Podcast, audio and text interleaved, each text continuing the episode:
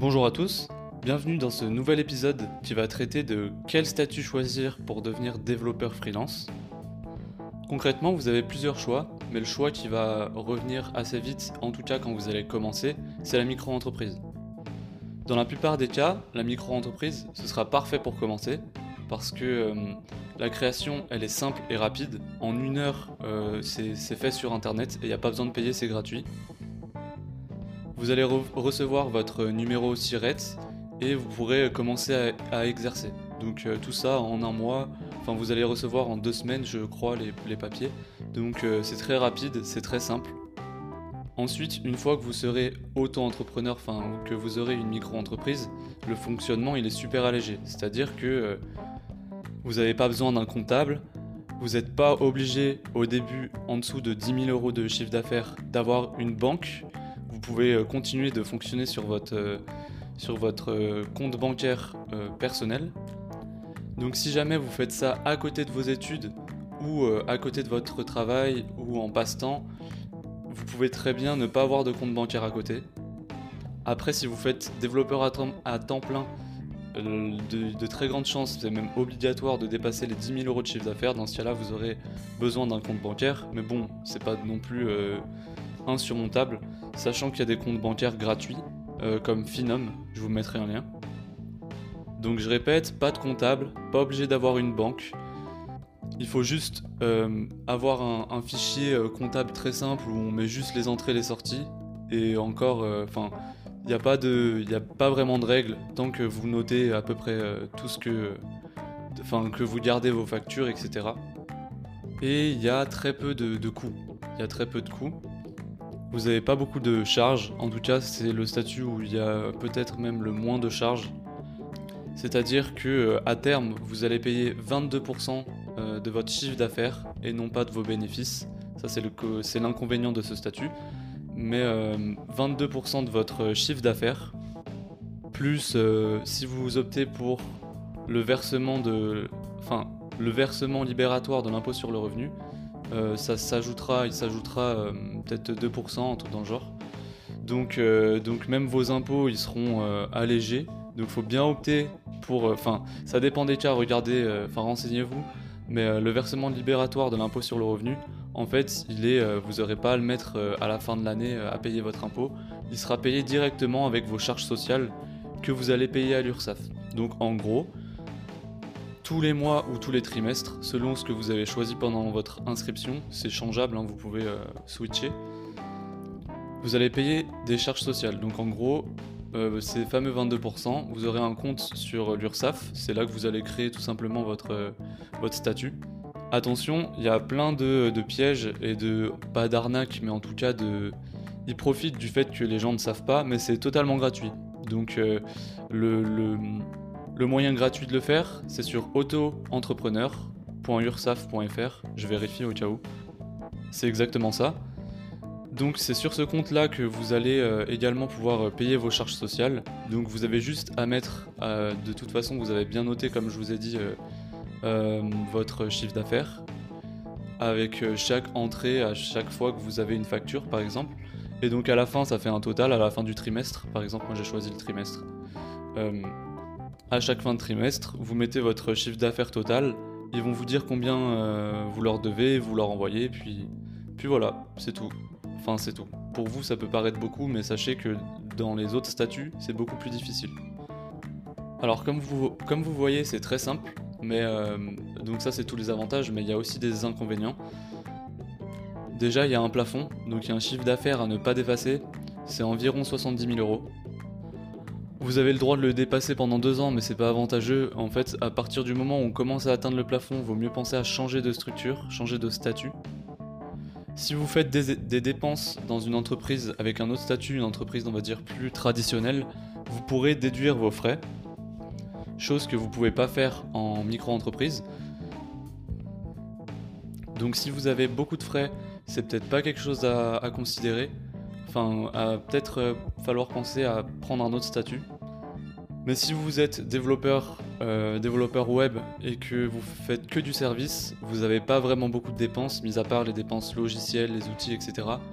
Donc, euh, donc l'auto-entreprise, enfin la micro-entreprise, c'est très bien. Maintenant, si jamais vous avez des frais, par exemple, au final, vous, faites aussi de la réparation d'ordinateur, par exemple, du hardware, vous avez besoin de commander des pièces, le fait de ne pas pouvoir déduire vos frais, ça fait que peut-être que vous allez payer beaucoup de charges et qu'au final, vous allez...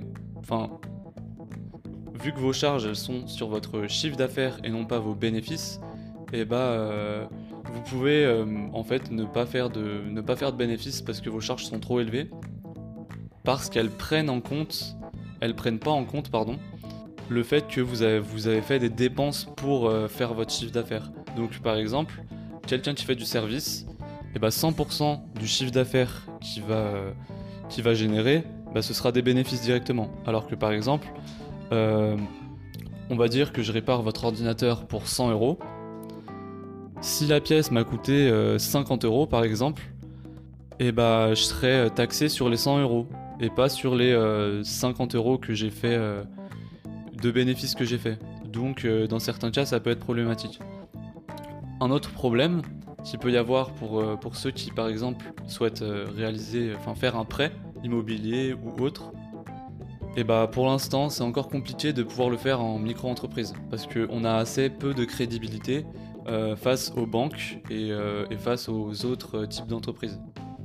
Donc par exemple, pour pouvoir faire un prêt en micro-entreprise, il faut attendre en, moyenne 3 ans parce qu'en fait, c'est euh, un gage de, de, crédibilité face à une banque.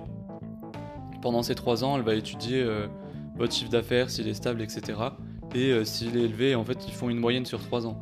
Mais c'est pas comme un CDI où dès qu'on a un CDI, c'est quelque chose qui est, euh, euh, qui est suffisant pour pouvoir faire un prêt tout de suite. Chose qu'on ne peut pas faire en micro-entreprise et qui peut être problématique pour certains qui veulent faire un prêt. Notamment, c'est aussi mon cas. Alors, il y a des solutions à ça, notamment si vous êtes en couple et que la personne avec qui vous êtes en couple est en CDI en fait, ça peut, euh, voilà, ça peut jouer euh, euh, face à une banque, mais sachez que voilà, tout seul, tout seul, ce statut, il est problématique pour les prêts. Petit détail que j'ai appris cette année, à partir de 34 000 euros, donc en gros à, partir de la moitié du plafond, vous, vous devez encaisser la TVA. Donc si jamais vous travaillez avec que des entreprises, Enfin, la TVA, sachez que ça complique un peu euh, la comptabilité. Vous aurez, vous serez toujours pas obligé de prendre un comptable, euh, mais euh, en ajoutant de la TVA, ça rajoute de la complexité à votre, à votre comptabilité. Alors, si jamais vous, vous, devez, en fait, la TVA, vous devrez la rendre à l'État. Et donc, à partir de là, il y a plein de complications. Et en plus, vous pouvez pas toujours pas déduire vos dépenses. Donc, à part déduire la TVA quand vous faites un achat, pouvez pas déduire vos dépenses. Donc en gros, si vous changez de statut, notamment en EURL et SASU, c'est des, des, euh, des, statuts euh, plus lourds, on va dire, qui s'apparentent vraiment à des entreprises ou à des sociétés. Donc il y a l'entreprise individuelle, donc le URL, ou euh, une société, et ça c'est des statuts juridiques un peu plus lourds et qui ont plus de poids, de poids, de crédibilité quand, face aux banques, etc. Mais bref, ces statuts-là, il y a quand même beaucoup plus de charges, notamment en SASU. Si vous voulez vous rémunérer en tant que dirigeant, etc., bah, il y a beaucoup plus de charges.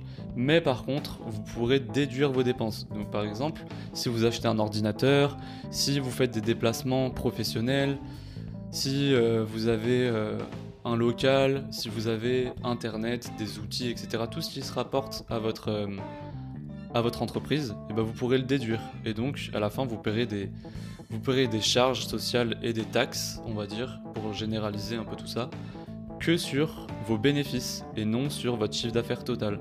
Donc ça peut être avantageux et de toute façon au bout d'un certain, d'un certain TJM, donc taux, journalier moyen pour un développeur, vous, vous, serez obligé de changer de statut parce que sinon de toute façon vous allez euh, dépasser le, chiffre d'affaires annuel, euh, enfin le, plafond de la micro-entreprise.